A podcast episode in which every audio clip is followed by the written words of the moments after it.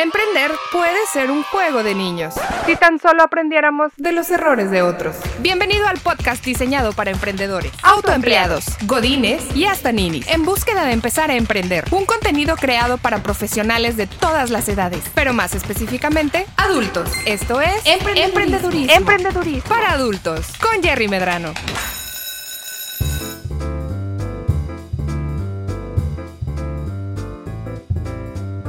Bienvenidos a un nuevo episodio del podcast Emprendedurismo para adultos.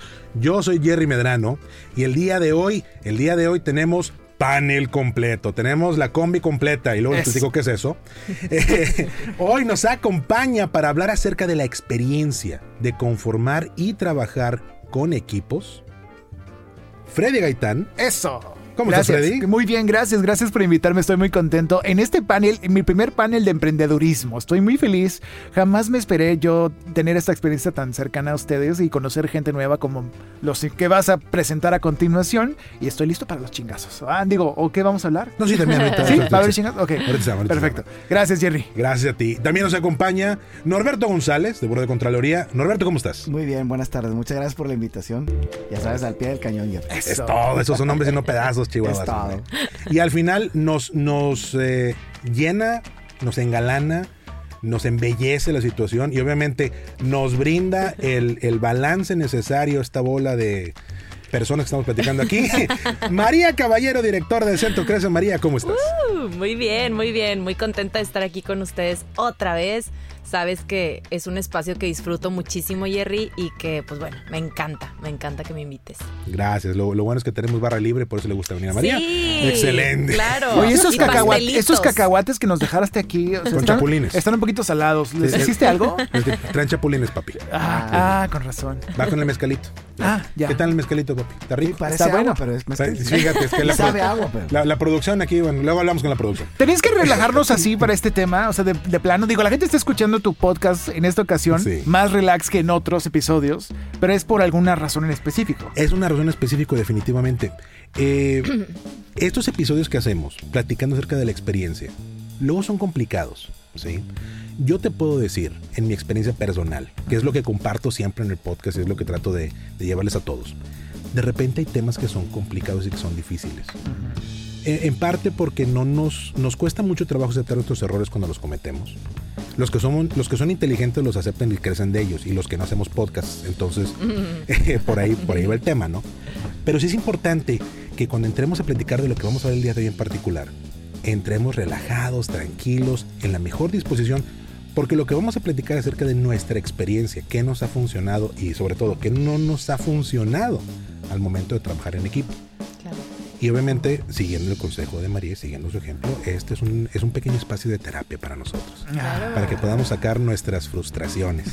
Porque hijos de su mal Al, fin- final les paso la factura, chicos. Ay, Sí. gracias. Yo contigo yo sé que cuento, María. Muchas gracias. Bueno, empecemos. Empecemos con tema y como decimos, el tema es platicar acerca de nuestra experiencia trabajando con equipos. Todos los que estamos aquí eh, en el panel el día de hoy, trabajamos actualmente con un equipo de personas. Es un equipo de personas que conformamos de cero. Sí. ¿sí? Algunos, como el querido Norberto, tienen más experiencia recorrida. No por viejo, amigo, sino porque tienes más tiempo con el, con, con el proyecto. Ah, ok. Sí, sí, Bueno, sí, pero ya. es que ya, ya no es proyecto, ya. Ya, ya, sí. eh, le decimos bonito, pero el, el joven en particular tiene su empresa. El señor es un empresario hecho y derecho, como debe de ser. Sí, entonces ya son equipos de, de negocio. Ya, ya, ya son equipos de equipos. negocio, Son equipos de equipos. Y esa es una distinción importante, no es chacota, sí es muy importante porque es diferente. Para los que vamos empezando en proyectos, trabajar con nuestro equipo en corto es una cosa, pero liderar equipos de equipos es una cosa bien diferente. Cuéntanos, Norberto, ¿cómo te ha ido con eso, papi? Estaba tratando de... Ahorita que estabas comentando el, la situación o donde vamos a arrancar es cuando empecé. Estaba tratando de hacer memoria. Cuando empecé, yo empecé en el 2001. Me acuerdo muy bien cuando Fox hablaba de los changarros con éxito y los changarros para acá y los changarros para allá. Y fue cuando em- contraté mi primera empleada, porque en ese entonces era eran una chica con la que yo hice muy buen. De hecho, si escucha este podcast, le mando un saludo que apenas en noviembre me acaba de invitar a su, a su boda. A- apenas a su primera boda. Ándale. Yo ya voy como en la segunda. Voy más. Como en la segunda, en la segunda. En la serie. Y este, estoy hablando del 2000, imagínate, hace 21 años, 2000, 2001.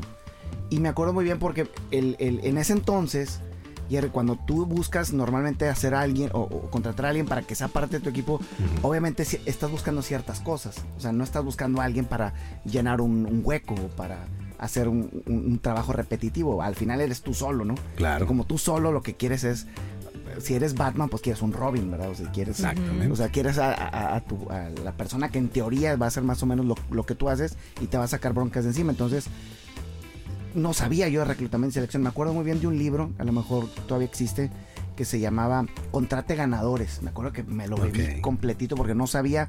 Yo me equivoqué varias veces al contratar gente. Normalmente la gente no sabe reclutar y seleccionar. Es una cosa muy profesional. Yo Claro. no sabía.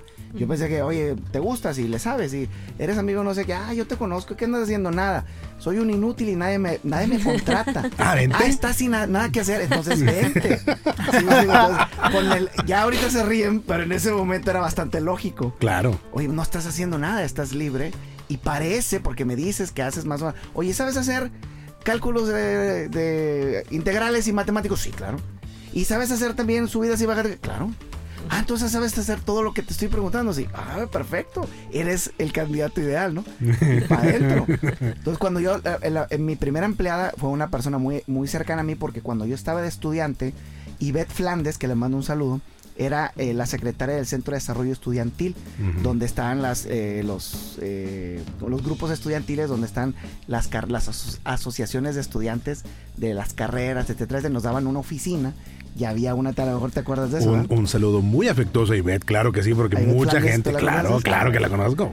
Espero que te haya invitado a su boda. Ah, fíjate que no, no, no llego, no llego a ese, tan no, lejos. no, en ese círculo no, todavía no, pero y ver era una super chica ahí, Sí. trabajaba, ahí en ese momento trabajaba de secretaria y después se graduó Correcto. de, de la carrera de administración de empresas en el TEC de Monterrey. Entonces una chava que realmente, este, digo, la vara quedó muy alta después para, para otros equipos o para otra gente.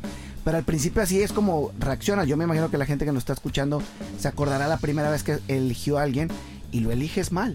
O sea, lo eliges mal porque necesitas a alguien ahí que te haga segunda y no sabes realmente cuál es un buen Claro. filtro, no sabes realmente. Es más, no sabes ni el perfil que estás buscando. Cierto. Estás buscando a alguien que te eche la mano, alguien que está cercano a ti y a lo mejor te, a mí me tocó buena suerte cuando, cuando empecé a trabajar con Ivette, pero los, los, la, cuando se fue ella, porque a lo mejor duró conmigo un año Ajá. y se me hace mucho, cuando empecé ahora sí ya formalmente a contratar a alguien para pagarle un sueldo, que por cierto luego me di cuenta que ojalá y la gente que nos está escuchando apunte, por reclutar y seleccionar el equivocado, Jerry, te Mm. cobran tres meses de sueldo. es correcto. O sea, el castigo por no elegir bien un empleado es de tres meses su sueldo. Porque no hay justificación que venga la ley federal de trabajo que diga eh, mal desempeño o mal reclutado porque no tiene No, el no, perfil. no, no, no, eso no existía. exi- no es una justificación para, para despedir a un empleado. Entonces, si el empleado fue seleccionado equivocadamente y no cumple con el perfil y Tú por obvias con- razones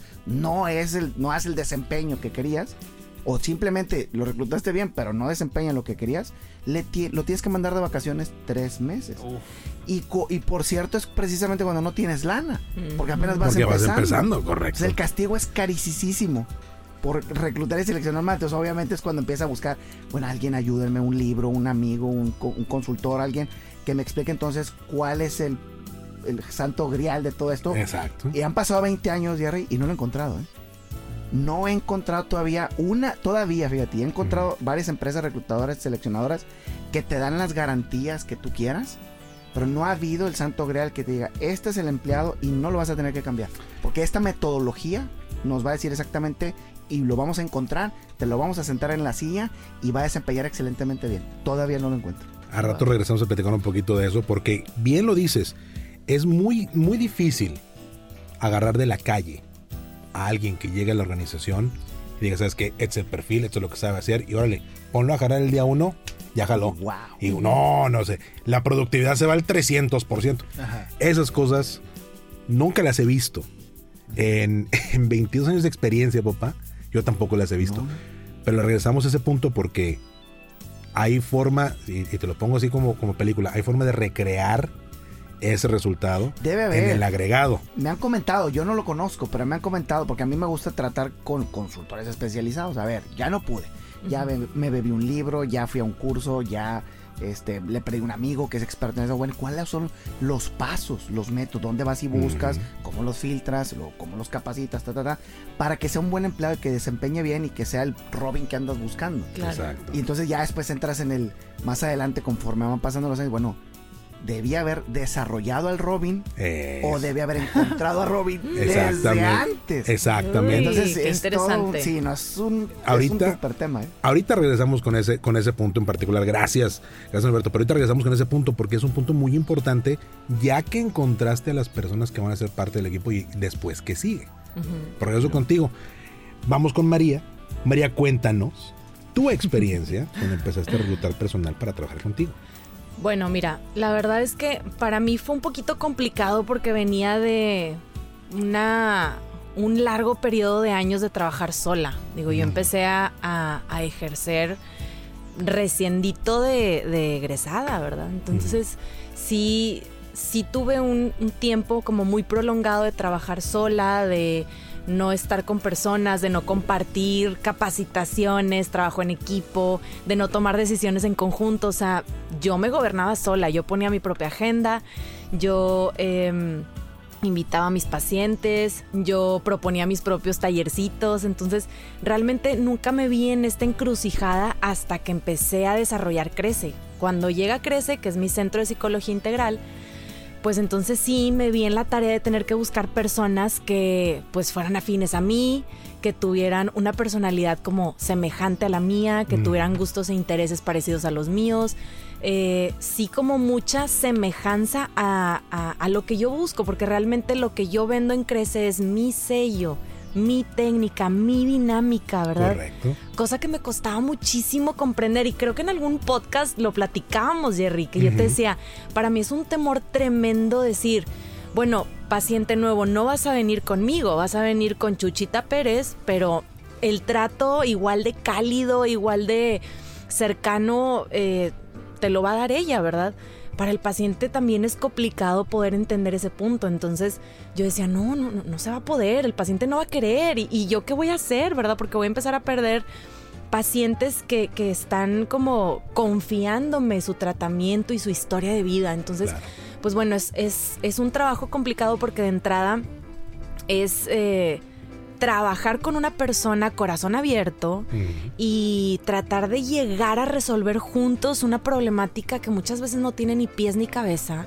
Es mostrar empatía, es eh, poder conectar de pe a pa con esta persona y demostrarle que realmente te importa y que realmente estás teniendo cuidado de ella. Entonces yo decía, no, baja el cero no contiene, carnal. O sea, está súper complicado esto, no se va a poder.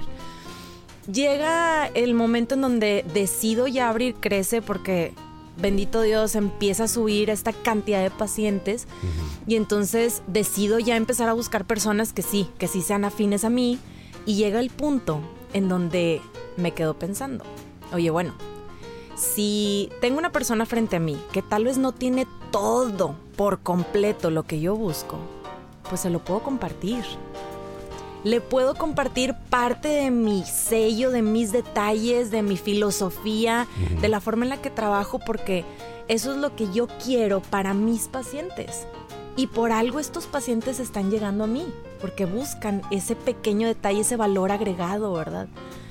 Entonces, pues bueno, primeramente empecé como bien dijiste Norberto, la esposa del paciente que se acaba de graduar pero que está haciendo la tesis en no sé dónde. Bueno, vamos a entrevistarla. Oye, me encantó.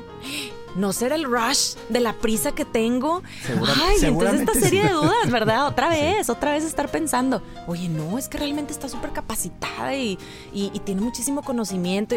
Bueno, pero también tengo una amiga que no se dedica a esto, pero a ver, déjame la entrevisto. A ver, será. Ay, pero bueno, tiene muchísimo conocimiento porque, eh, no sé, tiene formación académica y ha leído y sabe y ha- se ha experimentado y...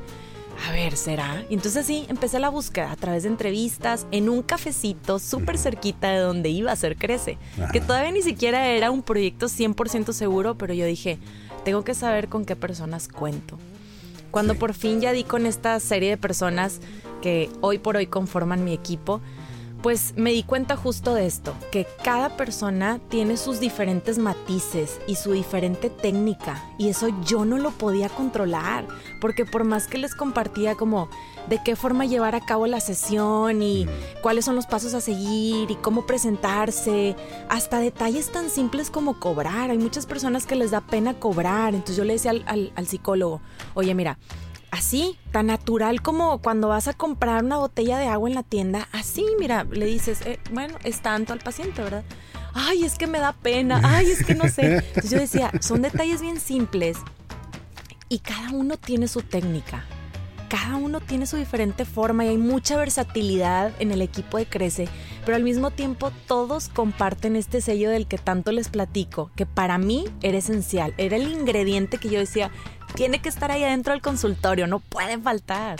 Entonces me dio mucho gusto que a través de este año que ya estamos cumpliendo en Crece, ya, ya, ya en enero 27 cumplimos un año, pudimos lograr como realmente embonarnos en nuestras diferentes técnicas que cada uno tiene, porque bueno, tenemos psicólogos con, con formaciones académicas muy distintas. Algunos tienen acentuaciones en algunas uh, áreas y otros en otras pero al final en nuestras juntas semanales siempre complementamos. ¿Qué harías tú en el caso de este otro psicólogo? ¿Con qué integrarías tú eh, esta, esta situación, verdad? ¿De qué manera la podríamos resolver asertivamente todos? Esto es lo que nos ha ayudado en gran manera y ha favorecido a que sean casos de éxito, porque todos nos complementamos con sus diferentes matices y técnicas. Y lo más bonito, pues es que, como te decía, siempre se preserva este, este sello de crece, que es tener muchísimo tacto y, y, este valor agregado con el paciente, ¿verdad? De empatizar de forma más directa. Claro. Entonces, pues sí ha sido como un recorrer de caminos así como medio confusos, pero al mismo tiempo, pues al final psicólogos, imagínate, todos tienen muchísima facilidad de palabra, eh, inteligencia emocional, eh, está como interés por ver por el otro, entonces hemos podido lograr tener como conversaciones muy profundas, muy amenas y también muy abiertas para conocernos mejor. Mencionas un punto bien importante. Eh, que quiero regresar y lo, voy a plantear al panel. Sí. La parte de la comunicación con el equipo. Sí. Y, cómo vas conformando ese tono de la comunicación. Digo, porque una cosa es que me comunico, de, oye, este, hazte para allá porque va a pasar y este tipo de cosas, cosas que son muy del día a día. Pero eh, al momento de, estar eh, buscando colaborar con el equipo para poder tener un mejor resultado en conjunto, sí. esa comunicación es muy importante y a veces a nosotros como líderes se nos va el avión de que, oye, pues es que primero comunicas y después haces. ¿Sí? Y quiero regresar con eso en un momento. Muchas gracias, María, por compartirnos tu experiencia. Señor Freddy Gaitán. Ah, ¿qué tal? A ver, cuéntanos. Yo soy Freddy Gaitán. Hola, ¿cómo están? Estoy... No, de verdad, estoy enriqueciéndome de todo lo que están comentando, lo que comentó Norberto, lo que dijo María Fernanda. No sé, yo todavía me siento en pañales en materia de reclutar y trabajar con, con equipos. Eh, aunque llevo casi ya, este, esto ya sería el sexto año que, tengo esta agencia que se llama Inspira en México, pues llevo tiempo tratando de encontrar al equipo ideal. Y creo que he encontrado muchos muy buenos elementos que hoy conforman y que hoy me apoyan a, a sacar todo el material y a sacar toda la chamba. Pero claro que eh, concuerdo lo que comenta, lo que comentas tú, lo que comenta Maffer, lo que comenta también Norberto de el romanticismo de eh, la relación con el, con el recién llegado empleado o parte del equipo, que al principio pues empieza muy bonito, es como un matrimonio, es como un noviazgo recién empezado, todo ese color de rosa, color de miel, mira aquí es tu escritorio, te voy a enseñar y esto, yo te voy a echar la mano, pero sí, o sea, qué miedo que pues te salga más caro el caldo que las albóndigas en muchos, y a mí me ha pasado muchas veces, ¿no? Me ha, tocado ese tema de que he reclutado gente que a la mera hora pues no da el ancho de banda.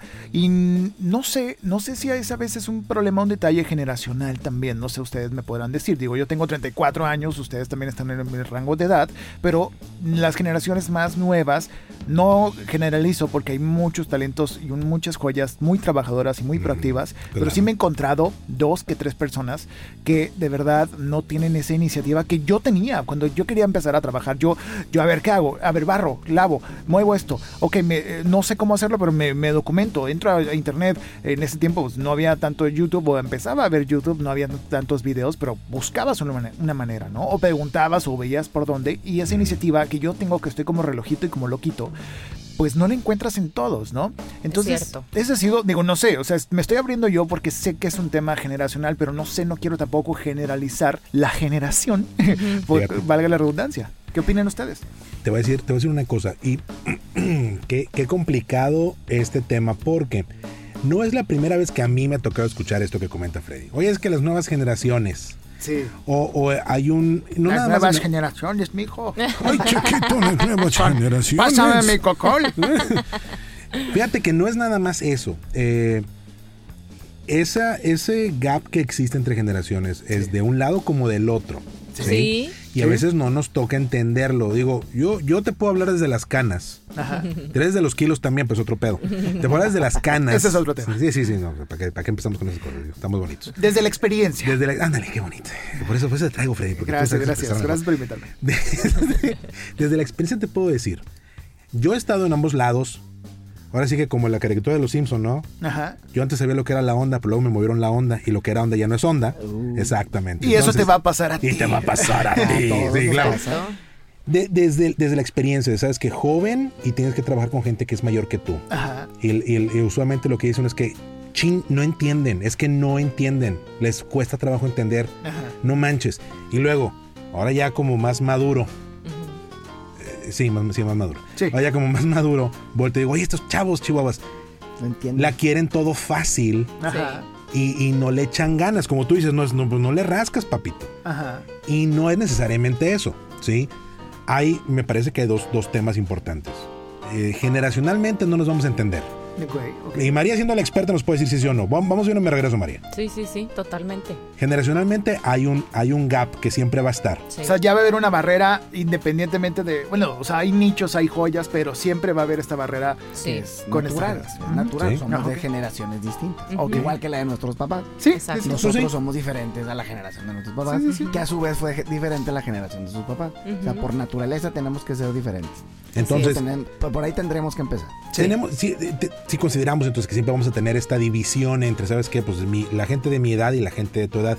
Chiquito, mi- el bebé Freddy ahorita aquí presente. Sí, sí. Sí, claro. Y, y después, esa es una cosa que hay que considerar, Ajá. pero luego la otra es, cada cabeza es un mundo. Ajá. Y hay diferentes, como, como comentabas ahorita, comentaba María, hay gente que tiene diferentes, eh, diferente, eh, ¿cómo se llama? Upbringing. Eh, tienen diferente. Formación Ah, personal y profesional. Habilidades, virtudes, capacidades. Y, y estas cosas... Diferentes tablas, Sí. Bueno, eh, decir. fíjate, ¿O no? tablas, lo que pasa es que tablas es lo que estás arriba, Ah, eh, haciendo la chamba, Ajá. ¿sí? Pero su- tú sabes cuando hay madera, tú sabes Ujú. cuando hay de dónde sacarle al candidato, cuando hay de dónde sacarle al, al, al miembro del equipo, porque puede dar y cuando no. Ok. ¿sí? Entonces no le pidas peras al olmo. Ya me siento yo viejo de tiro, cabrón. Hablo No, puros, no, hablo puros este- refranes. No, Gerardo, pero se me hace que eh, lo que estás tratando de decir es sí, o sea, sí somos diferentes. O sea, no podemos, y es natural que seamos diferentes. No podemos generalizar. Eso. Cada una de las de los individuos son individuales. Ajá. Entonces no podría, yo creo que sería un error de, de parte de cualquiera que vaya a formar un equipo generalizar. ¿Cuántos años tienes? 30. Ah, ¿Eres millennial? Ah, entonces eres así. Eres así, eres así, eres así, Claro. así. ¿Por qué? No soy así, o sea, yo soy un yo soy Juan Hernández y yo estudié esto y tal. Ah, estudiaste abogado. Ah, entonces eres así, así, así, así. Sí, esas clasificaciones, esas etiquetas, hay que liberarnos de ellas. Pero- desde, ahí, desde ya empezamos equivocados. Pero O sea, bueno. ahí empieza Chueco a, a seleccionar un candidato. vaya. Ya. Por otro, por Dale. otro lado, yo, yo sí creo que en esto que decía Jerry de, pues bueno, sí hay un gap, sí hay diferencias, pero si las vemos desde un enfoque positivo siempre van a enriquecer. El grande porque es grande y tiene más experiencia y tiene más sabiduría y te puede hablar como desde todo lo que ya vivió para que entonces tú a lo mejor trates de prevenir ciertos baches. Y el joven porque es joven, porque está actualizado, porque sabe todo lo nuevo, porque Sí. sabe lo novedoso, porque es innovador, porque va a ser más creativo, porque te va a llevar, ¿sí? Entonces, si vemos estas diferencias desde, desde un enfoque positivo pues van a aportar, van a enriquecer, nos van a llevar a un mejor plano. Exacto. Entonces, qué padre tener variedad. Exacto. Uno viejo, uno joven, uno con estabilidad, uno con la otra, ¿verdad? Como conformarnos de diferentes personalidades. Freddy. Ah, yo, yo aprendí un poquito de eso, es- es- exacto, eso es tal cual. O sea, yo ya, ya sé, tengo un equipo muy, muy multidisciplinario, cada uno con diferentes habilidades. Yo ya sé en dónde cojean unos y en dó- dónde les va súper bien y corren 10 mil millas otros. Entonces ya, yo ya, al principio sí yo forzaba a veces las cosas, digo, lo confieso, lo platico. Yo, yo quería que esta persona, que esta parte de mi equipo hiciera esto y lo hiciera como yo quería que lo hiciera, pero no era el mejor. Entonces delegaba y lo volvía a arreglar, delegaba y lo volvía a arreglar. Entonces dije, "Mm, le voy a pedir esta otra cosa. Entonces es ahí como cuando, cuando como vas escogiendo mejor las frutas y vas diciendo, "Ah, mejor esta le va a ir muy bien a mi pie. Sí. Y es donde mejor agarro sus fortalezas. Como debería ser la educación en general, que ha cambiado mucho, ¿no? Que a lo mejor no todos fuimos buenos en matemáticas o en física o en química, pero sí en literatura, en español. ¿Me explico? Entonces yo creo que así como la educación que queremos que sea, que sea innovadora, que ah, no- nos enfoquemos en las fortalezas, donde es mejor mi hijo o mi hija, también es en tu equipo. Yo siento que también tenemos que ser inteligentes en decir, ok, me gusta cómo trabaja eh, eh, Martín, quiero que haga este tipo de trabajo, pero no es muy bueno en esto. Mejor me enfoco en que él me ayude con esto que es lo mero, mero bueno. Así. Fíjate. Y me ha costado trabajo llegar a ese punto. No, no, definitivamente, no es sencillo. Porque, como decía al principio, están nuestras propias barreras personales, Ajá. como, como líderes del equipo, nuestras inseguridades, las cosas que nosotros creemos que nadie va a poder hacer como nosotros, o de a tiro estamos bien güeyes, y pensamos que nadie le va a entender lo que yo hago. Y, y es importante tener muy claro cuáles son las cosas que nosotros tomamos como ideas preconcebidas, como decía María, evitarnos las etiquetas. Así sabes que no, pues es que, que si es, si es esta edad, o si estudió esto, o es, de, o es del DF, o es de, este, de Aguascalientes, este, de Tlaxcala, que es un lugar mágico que no existe. Entonces, son las cosas que... Saluda a gente de Tlaxcala, por cierto, que nos escucha. Muchas No, gracias si por vamos a hablar de escucharnos. fantasía, pues ya. No, ¿y luego? de, de Narnia, ¿no? Sí. Este, pero No, oye, pero sí existe. No, no, O sea, claro. Yo no sé cuánto, no tengo una estadística, pero yo no sé, yo creo que más de la mitad de las personas que están reclutando gente, y sobre todo las que no tienen colmillo, no son técnicamente especializados en reclutar y seleccionar personal, son gente como tú y como yo que necesitan un empleado para algo, no tienen la- las capacidades técnicas, la mayoría tiene estas, estos prejuicios de, ¿de dónde eres? De Oaxaca. ¿Y y, ¿Qué tiene, qué tiene que ver que sea de Oaxaca? Exacto. Soy de...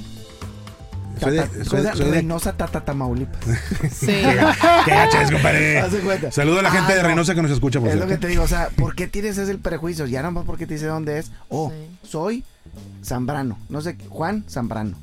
Ah, Ah, ¿y no. conoces a no sé quién Zambrano? Sí, es mi primo o es mi tío. Ah, ya, tienes Sí. un pre- automáticamente ya tienes un prejuicio de esa persona. Ya. Y entonces automáticamente vas a tomar una mala decisión. Porque ya antes Eso. de que el candidato se pueda demostrar algo. algo, lo que sea. Si es malo o es bueno, porque todavía no sabes, ya en tu mente ya tiene un color, ya tiene un sabor, ya tiene un estilo, ya tiene... Y antes Norberto, de nada, ¿eh? eso no solo pasa con el reclutamiento del equipo, también pasa de los clientes que, que van llegando a comprar tu producto. claro. Llegan y, ay, no hombre, estás bien chiquilla. Y ¿A ya. poco tú me vas a dar terapia? Y ya. Sí, sí, yo te voy a dar terapia. Ay, no hombre, no hombre, ¿qué?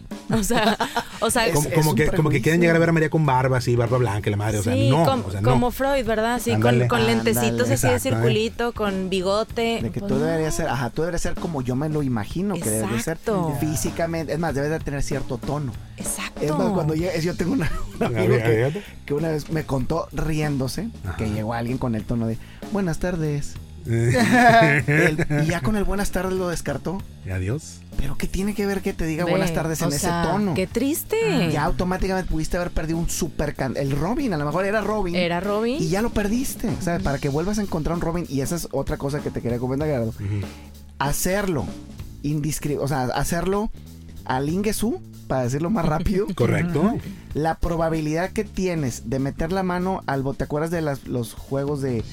De- De- de bueno, no voy a decir de Chabelo, no, porque luego van a decir que somos muy rucos. Muy ruco. No, pero Otra pues, vez. pues, Jacqueline Andere, pues qué. Pues sí, bueno, Pues, en los juegos de Chabelo que metías la mano y, la- y te salía una X o te salía una bolita. Es correcto. Ya. La probabilidad de que metas la mano en una canasta de candidatos al Ingesu y, y, y los Y selecciones saques. a ciegas, la probabilidad que salga malo y no sea el Robin que anda buscando es enorme, Claro. Gigante. Claro. Entonces, cuando, cuando hace- lo haces así sin técnica ni nada es, a ver amigo, tienes las capacidades, y eres como yo, si te gusta más o menos lo mismo que yo, ah, perfecto. Eso es hacerlo sin técnica. Entonces va y Es lo meter la mano. Es meter la mano a la canasta y sacar lo primero que hallaste. Que por cierto, entre, y lo dijo ahorita Marifet, entre más prisa tengas, y esa es una ley de vida que deben de Sí. aprender todos. Sí. Entre más prisa tengas, mejor te va a parecer el candidato. Claro, totalmente. pero- y me- lo vas a sí, idealizar. Vas a estar urgido y Pero, y necesitas. pase todas las veces. Oye, me urge la persona. El primero que llega, curiosamente, Es el cumple bueno. todos los requisitos Sí. y te Fíjate. gusta un chingo, ¿no? Fíjate, Sí, y esa es una, es una máxima que tenemos nosotros en la parte de logística, Ajá. que aplica para todas las cosas. La urgencia cuesta. Si te urge que algo llegue, te va a costar más. Wow. Si te urge que algo esté listo ahorita, Te va a costar. te va a costar más porque la vas a cagar. Sí, Sí. Sí, y, re- sí. y deshacer lo que ya hiciste, volverlo a hacer bien, cuesta el doble o el triple. Y es lo que no, Oye, no- entendemos. ¿Cuánto cuesta en reclutamiento? Ah, su madre. Fíjate que yo conozco una persona con la que vamos a platicar, A ver. que se llama Norberto. Vamos a hablar de este tipo de cosas. Qué miedo, no. Qué cuesta- miedo. A mí la primera vez que me costó tres meses de sueldo de un, Sí. un candidato, Uf. lo voy a decir horrible, pero así es. Un candidato pedorro que la cajeteé en contratar yo, porque obviamente no me di cuenta de lo que estaba O sea, contratando. en, en- en palabras de Gloria Trevi, el pedorro eres tú. Sí, no. Sí, sí, sí, claro, claro, Sí, claro. porque yo fui el que lo metí. Exactamente. Yo fui el que lo contraté, no me di cuenta, obviamente no tengo las, no tenía las, bueno, hasta la fecha, ciertas habilidades para dejarlo entrar, lo dejé entrar, lo contraté, que ahí está la palabra clave. Mm. Un contrato, por cierto, un contrato de palabra, es un contrato nada más para fines laborales en México. Todos los contratos deben de ser firmados y en- por escrito en México, si no, no tienen validez. Claro. Nada más los laborales, Puede ver- ser verbales, valen. Correcto. Entonces, lo contratas, ah, lo contraté en ese entonces verbalmente y luego firmamos su contrato y me costó tres meses de su sueldo. No duró ni un mes, Gerardo. Valiendo. Y el problema era que ese candidato, y seguramente lo que nos escuchan van a entender, hay candidatos o hay empleados que te cuestan más dejarlos entrar en la mañana a jalar. Que, mandarlos a su casa. Es correcto. Entonces necesitas urgentemente eh, despedirlos y pues bríncale, ¿verdad? Porque la urgencia cuesta. Exacto. Y, no solo es lo que te costó económicamente hablando, ¿no? Te costó tiempo, te costó esfuerzo, te costó mancharte el currículum, te Eso. costó una mala imagen. A mí en lo personal me pasó con, con un psiquiatra con el que colaboramos Mm. aquí en Crece. Ya ahorita ya tenemos dentro de nuestro propio centro eh, a una psiquiatra trabajando dentro de Crece. Pero anteriormente colaborábamos con otros psiquiatras, ¿verdad? Incluso tenemos como una especie de stock de especialistas o médicos, nutricionales, médicos familiares, psiquiatras, a los que referimos a nuestros pacientes que nos piden. Claro. Dentro de ellos estaba este psiquiatra. Entonces vamos a ponerle Pepe, psiquiatra Pepe. Oye, pues recibí parte del feedback de algunos de los pacientes que mandamos como que no muy contentos del todo. Y yo decía, bueno, es que Pepe es de pronto confrontativo, llega a ser un poco seco al hablar. Ok. Cero el sello de Crece.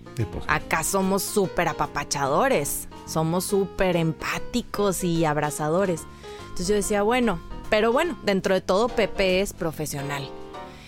Llegó un punto en donde ya no solo eran comentarios así como de no me encantó cómo me lo dijo, no fue muy bueno, sino más bien, oye, ¿qué onda? Oye, súper sucio el consultorio, oye, súper mal el trato, oye, bien hostil, oye, me dio un medicamento que no me funcionó, oye, ya no quiero volver, oye, ¿por qué estás trabajando con él? ahí es donde ya sabes que es un problemón. Yo dije, wow, qué fuerte. Me dijo esta paciente, qué fea forma de trabajar. O sea, me dijo, te está manchando tu imagen. Una paciente. Mm. Hasta que dije, wow, focos de alerta. Vaya, Pepe. Claro. Pepe no me funciona para nada porque me está manchando mi imagen, Mm. ¿verdad? Entonces, por eso es lo que, lo que menciono ahorita, tomando en cuenta tu comentario, Norberto, que dices, sí, te cuesta dinero, pero también te cuesta tiempo, esfuerzo y muy probablemente que te manchen tu imagen, que tengas mala reputación. No, no, no, no, no. Qué caro nos puede salir. mí me tocó perder dos clientes por un empleado más. ¿no? Ay, claro. Eso es- y eso es lo que iba, Imagínate que el le- dolor de perder. No, es horrible. Aparte pierdes los dos clientes, perdí los dos clientes. Y le tienes que Y pagar. le tienes que dar tres meses de Hijo. sueldo para que se vaya y todavía, o sea, y todavía extiende la mano. Es, ah, ¿quieres que me vaya? Págame. Ponle. Híjole. Eh, me acabas de hacer perder un dinero. Ah, Pero, págame. pero ponle. Es un Ah, duelo en vida, ¿no? Es mi derecho. Es un duelo en vida y Oye, no- que te digan todavía, es mi derecho. Ay, Pues mira, sí. No estoy eh, en contra, de, ojo, yo no estoy en No, contra no. de los derechos de los trabajadores, ¿eh? ¿Y los izquierdos? De los de izquierdos tampoco. Ah. O sea, yo no tengo nada en contra de sus derechos, es parte de... A mí me da la impresión que el derecho está medio raro, vaya. El, el- el- el que hay alguien diseñado. Si tú eliges mal a una empresa... Es más, en las empresas grandes como quiera, Jerry, ¿sabes? Tienen 250 empleados o tienen 1000 empleados. Que uno se te vaya con tres meses del sueldo como quiera.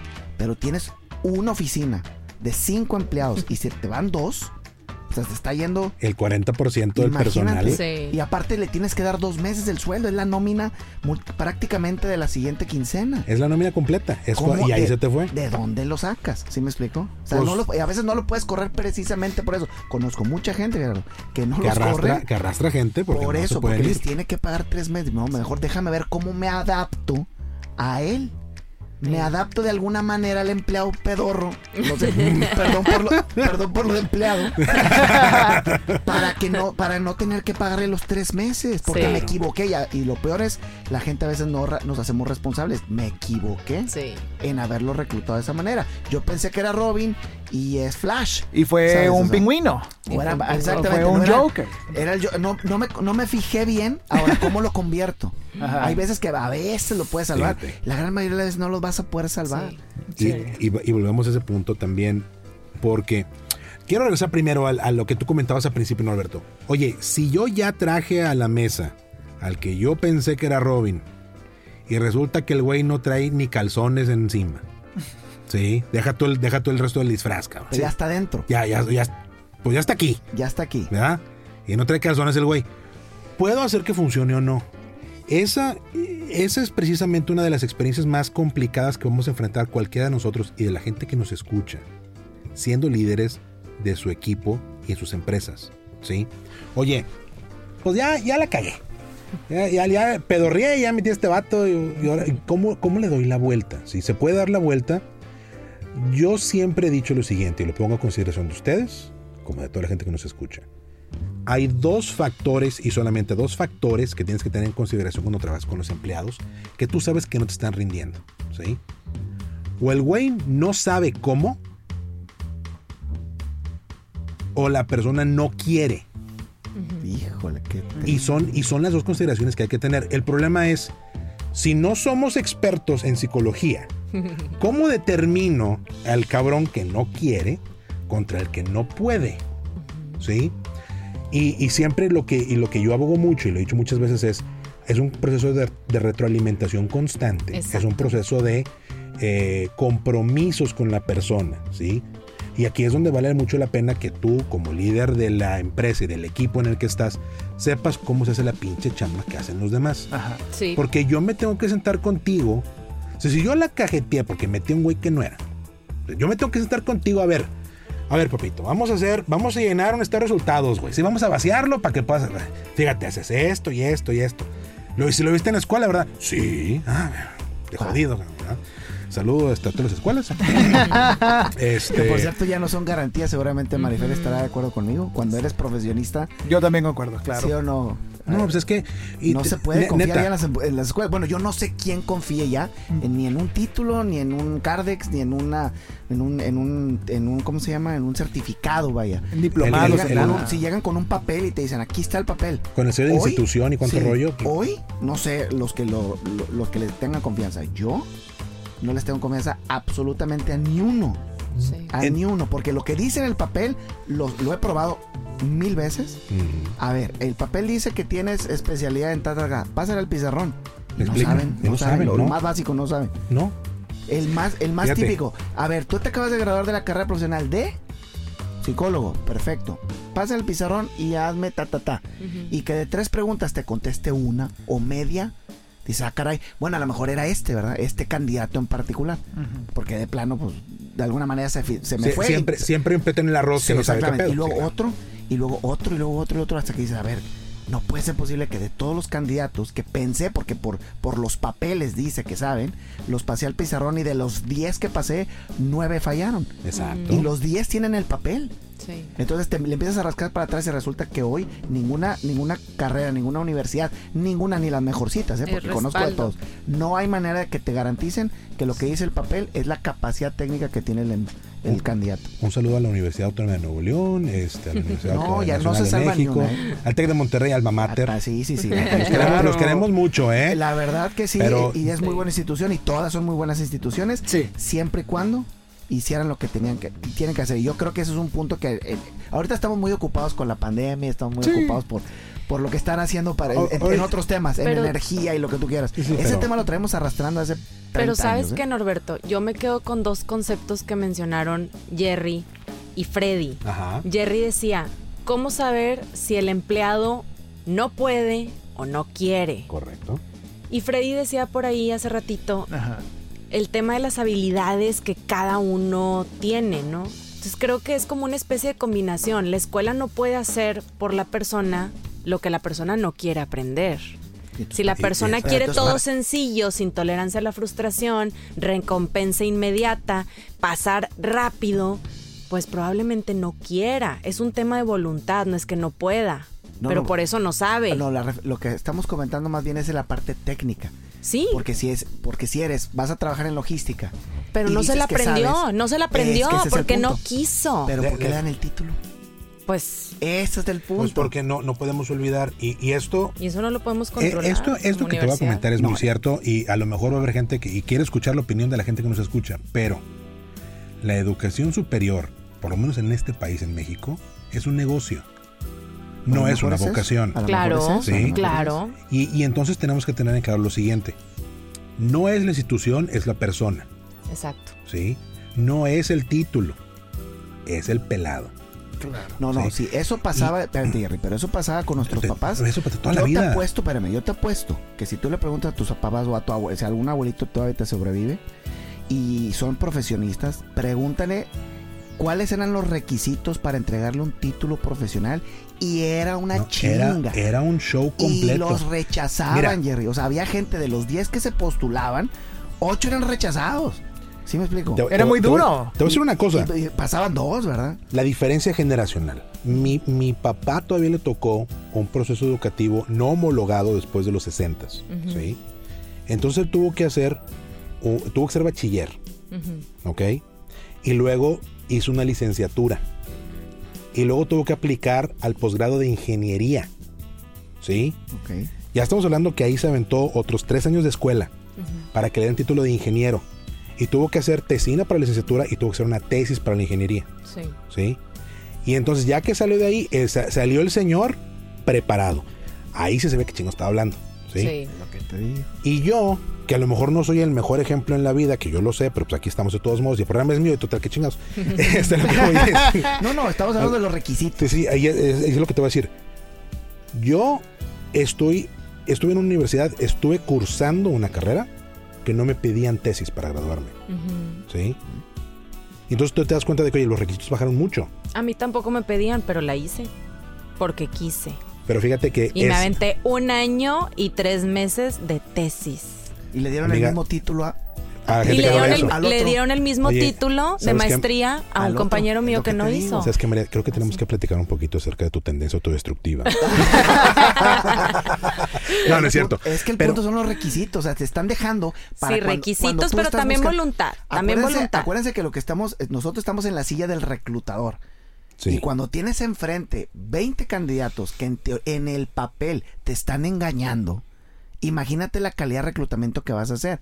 Porque, ¿sabes? Nos están pasando la pelota al que vamos a, a los que vamos a contratar. Claro. Tampoco es responsabilidad de nosotros decir, de estos 20 títulos, porque ya son títulos, ¿eh?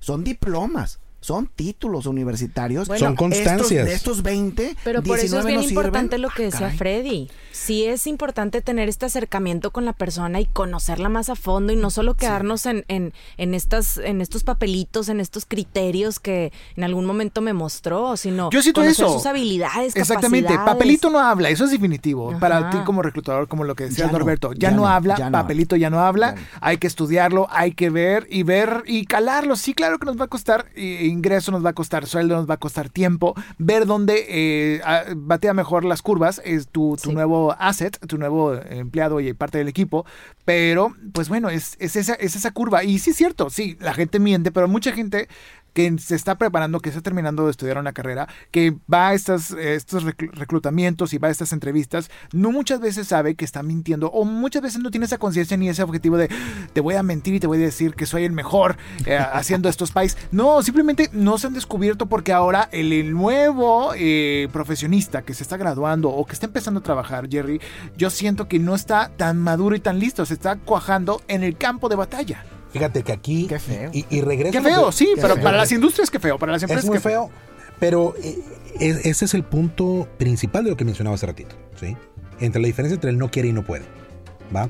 En las dos, eh, con las dos opciones, Jerry, vas a tener que eh, despedirlo. El asunto está en. No, no, no puede. No necesariamente. Es que si no puede, ¿cómo? No, no necesariamente si hay madera para que trabaje. Y aquí es donde regresamos a, a, lo que yo mencionaba. El proceso de reclutamiento es uno, ¿sí? Los filtros, la verificación de información, el hecho de que la persona pueda pasar algunas pruebas básicas, que eh, pueda elaborar y que pueda ahondar en algunos temas específicos, importantísimo. Pero por ejemplo, si yo que estoy contratando, si yo soy el decisor, ¿sí? Y estoy al frente del equipo y lo estoy contratando para un tema en particular. Si digamos que estoy contratando, yo estoy echando la mano a Freddy ahorita, ¿sí? Y necesita contratar a una persona que sea experta en sonido. Oye, Gerardo, ¿de qué es ese sonido? Pues pura chingada, no sé nada. O sea, yo no soy la mejor persona para poder decirte si la persona tiene experiencia o no. O sea, para poderle poner un test. A mí me suena que sí. Sí, sí, sí. Pero pues el me suena, me suena, pues ya te sonaron. ¿Sí? sí y paga los platos rotos. Por eso es tan importante que nosotros sepamos, cuando estamos tomando una decisión para trabajar en el equipo, yo tengo que saber qué tiene que hacer esa persona. ¿sí? Si es un, un trabajo que, es, que tiene un alto requerimiento de conocimiento técnico, pues no vale que yo sea bien chucho en ese, en ese conocimiento técnico, porque si no, no me voy a dar cuenta que este güey, pues si hablo bonito, Imagínate que es un vato que, que, tiene labia. Ah, sí, te va a convencer. Por eso ver, verbo mata carita siempre, ¿no? Sí, sí, sí, sí. Por eso los filtros, por eso, y yo creo que coincidimos, Carlos, los filtros, sí. igual que en el fútbol, ¿eh? El 80 y 90% del éxito de un jugador de fútbol está en la contratación.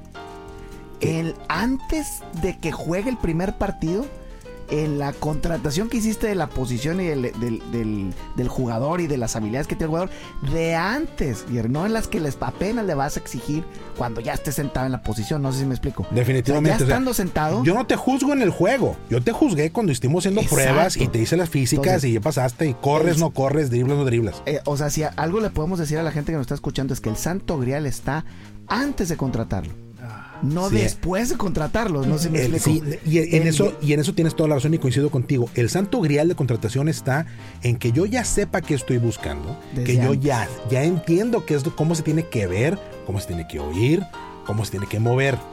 Y, y esto nos lleva eso es como para mí, es como la dieta. Ya sabes que tienes que comer bien, solamente no lo haces. Oye, sabes que tienes que hacer ejercicio, nomás que no sales a hacerlo. Es, es, es, digo, está muy claro y es obvio. Yo creo que estamos obviando un poquito, diciéndole a, a la audiencia de, de tu podcast, amigo, que pues sí, hay, para, para tener empleados más sanos y un equipo más sano y una producción más productiva, para sí, la redundancia, claro, claro, claro. tienes que checar desde antes. El problema es eso, o sea, lo que decía Norberto, concuerdo con él, o sea, no, no tenemos tiempo y como tengo urgencia, pues el candidato no, se me hace más apetitivo, apetitoso y lo contrató de volada y pues ahí viene el cagadero después. Ah, ahora sí que sí. hambreados, hasta los tacos de 5 pesos se ven buenos. Claro.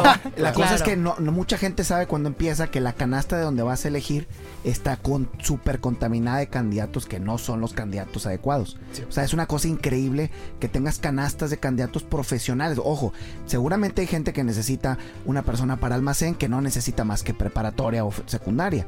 Pero hay otras empresas que sí necesitan gente profesionista. Entonces, las, las canastas de todo, Jerry. Yo pensé que eh, una vez me dijo alguien, hombre, es que batallo mucho para en encontrar gente administrativa, tanto como para encontrar gente para el almacén que los, los, necesito de secundaria, o sea, con, con, secundaria terminada. Y a estos los administrativos los necesito con carrera terminada. Batallo exactamente lo mismo. Las canastas de donde voy y elijo están súper contaminadas. No mm. sé si en otro país pasará igual. Pero al menos en este país que es el que conozco yo, uh -huh. donde si tú pones un anuncio allá afuera que diga solicito ta ta ta, el 80 de 10 que van a llegar, 80 seguramente no son las personas más adecuadas. Cuando no sé si en otro país, ¿sabes? Pusieras una, un anuncio allá afuera y de las 10 personas que vienen, a lo mejor 9, la probabilidad de que, ¿sabes? De sí, agarrar sí, sí, uno es muy alta, ¿sí me explico? Entonces, a mí, a mí me da mucha, me da mucha tristeza que algún día mis hijos van a poner su propia empresa y la probabilidad de que cuando llegue el momento, porque acuérdate que los negocios crecen por equipos.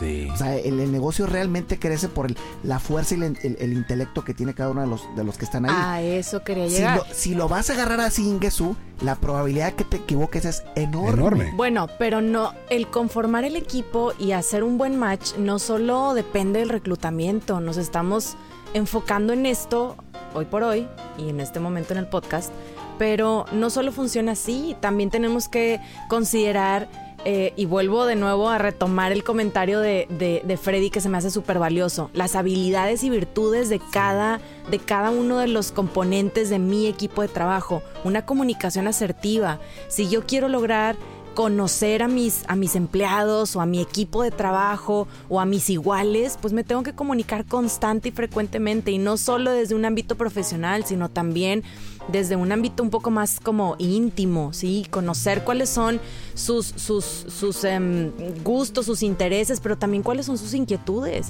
Conocer esto también me lleva a ser un poco más empático y a que la persona pueda dar más de sí, a que pueda tener un mejor desarrollo, un mejor desempeño, porque sabe que el jefe o el colega lo comprende. Y te voy a decir una cosa más, que esto nos da pie para que platiquemos más adelante a fondo sobre lo siguiente. El reclutamiento no termina cuando dije, ¿sabes qué? Gerardo es el bueno. Vamos a anotar a Gerardo. Ahí no termina el reclutamiento. El reclutamiento termina cuando la persona ya está trabajando como parte del equipo en el que lo quieres asignar. Pero eso nos da pie para que platiquemos en, una, en un segundo panel y que sigamos hablando acerca de esto porque sí es, es un tema que da para mucho más todavía. En el- por mientras, ¿con qué nos quedamos? ¿Qué nos llevamos y qué aprendimos hoy? Estimado amigo Freddy, Sí, ¿con qué te quedas? ¿Qué aprendimos? yo me quedo que eh, hay que hacer un ejercicio muy sano previo antes de contratar para conocer muy bien a la persona que vas a contratar, porque luego sí te sale más caro y totalmente concuerdo con los... Yo, yo siento que recibí eso en este episodio panel y, y me quedo con eso, ¿no? O sea, trabajarlo mejor es como el pedir perdón o el pedir permiso, yo creo que es mejor prepararnos y pedir permiso con tiempo. Permiso a tu empresa, permiso a tu, a tu proyecto propio de que, a ver, voy a invitar a este a mi casa. ¿Podemos invitarlo? ¿Podemos invitarlo a mi proyecto? A ver, analicemos bien qué va a traer. ¿Va a traer papas? ¿Va a traer refrescos? ¿Va a limpiar? Ok, vale la pena y lo invito a mi casa, ¿no? Lo invito a mi proyecto. Yo creo que ese es un ejercicio muy sano para cualquiera que esté escuchando este episodio de que le puede servir el momento de emprender. Sí, analicen muy bien a quién van a invitar a su casa, a quién van a invitar a su proyecto. Gracias, Freddy. Norberto, ¿qué aprendimos? ¿Qué te llevas? Yo creo que lo- digo la gran conclusión es obviamente no todo no todo es reclutamiento, pero tampoco no todo es empujarlo. Yo creo que debo cerrar con una frase que alguna vez un cliente me dijo, hay caballos carretoneros y hay caballos cuarto de milla. Correcto. Y la pregunta es, ¿cuál es el que necesitas o para cuál te alcanza? Ándale. Entonces, si vas a seleccionar a alguien, pues nomás fíjate muy bien qué tipo de naturaleza tiene y qué tipo de naturaleza necesitas Correcto. para ver si hacen el match, ¿no? Ya sobre eso, ya cuando esté contratado, ya que esté trabajando en tu empresa, hay un montón de cosas que también tienes que hacer de tal manera que pueda también desempeñar al 100% sus habilidades, inclusive desarrollarlas y hacerlas crecer, ¿no? Eso. Ya estando allá adentro. Sin embargo, como decías tú, Gerardo, todo empieza, o sea, todo empieza en el reclutamiento, pero no acaba en el reclutamiento. No. Yo creo que sigue constante todo el tiempo Así en la es. medida que tú te, te preocupes y ojo. Es muy importante pensar en los empleados, porque una vez alguien dijo, ¿cuál es la, ¿quién es la persona más importante de un negocio? Pues los clientes.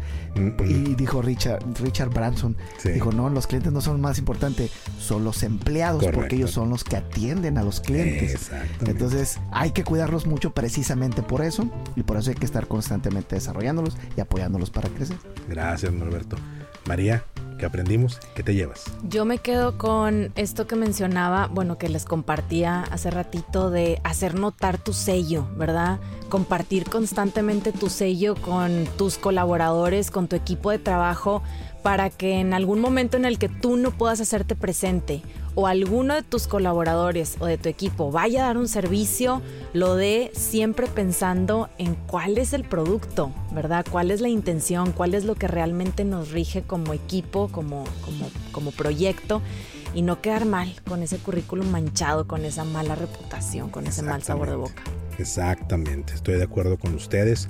Y a toda la gente que nos escuchó en este episodio, gracias por escucharnos. Recuerden que emprender puede ser tan fácil como un juego de niños, pero para poder que sea así, hay que hacer la tarea. Y la tarea que nos llevamos de este panel, con los eh, dignos y muy honorables eh, Invitados. invitados que nos acompañan el día de hoy, es lo siguiente. La tarea que nos llevamos es la siguiente.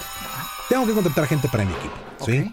Ya hice mi tarea previa, ya sé qué es lo que quiero hacer, para dónde lo quiero traer, qué es lo que estoy buscando, cuáles son las características que estoy buscando. ¿Es un trabajo altamente técnico o es un trabajo Creativo. creativo o es un trabajo de talacha? ¿Qué es lo que voy a hacer? ¿Qué es lo que quiero contratar? Y después, no solamente eso, me tengo que ir a apoyar en gente que sabe acerca de ese proceso y le tengo que traer la lista completa de cosas que necesito de esa persona para que ellos puedan ir a filtrarme la canasta, que no me traigan así nomás de la calle, que ahora ahí están 20 güeyes, échale a ver qué te sale. O sea, es que filtrámelos tantito. Pero la chamba no es del reclutador. La chamba es de nosotros porque, como dice María, tenemos que ponerle nuestro sello. Hay que buscar que estemos resonando con los candidatos que ya fueron filtrados. ¿Qué es lo que estamos acercando a lo que hacemos nosotros? Ya sé que quiero, ya sé que estoy buscando, ya lo filtramos, ya hicimos un trabajo previo. Y ya estando aquí enfrente de nosotros, ¿somos afines o no? Y si somos afines, ¿trae madera de Robin? Pues más bien guasona. ¿Cuál de los dos es? Es la tarea que nos llevamos. Gracias de nuevo a todos. Yo soy Jerry Medrano. Recuerden que nos encuentran en nuestras redes sociales Facebook e Instagram, arroba emprendedurismo MX. Freddy, ¿dónde te encontramos en redes sociales? A mí en arroba Freddy Gaitán y arroba Hola Inspiral Viajencia con mucho gusto. Gracias. Norberto, redes sociales. Norberto González Mireles en Facebook y también Norberto González Mireles en YouTube. Es todo. María. Arroba crece.centro, crece con S. Así me encuentran en Instagram y en Facebook como crece. Excelente. Gracias a todos ustedes por acompañarnos el día de hoy. Agradezco muchísimo, como siempre, de todo corazón que nos acompañan y la gente que nos escucha. Gracias y nos seguimos escuchando. Hasta la próxima. Llegó el momento de poner en práctica todo lo que aprendiste en este episodio de Empre- Emprendedurismo, Emprendedurismo. para adultos. Síguenos en Facebook e Instagram como arroba emprendedurismo MX y en nuestro canal de YouTube, una iniciativa de Jerry Medrano. Nos escuchamos en el próximo episodio. Ahora, haz la tarea.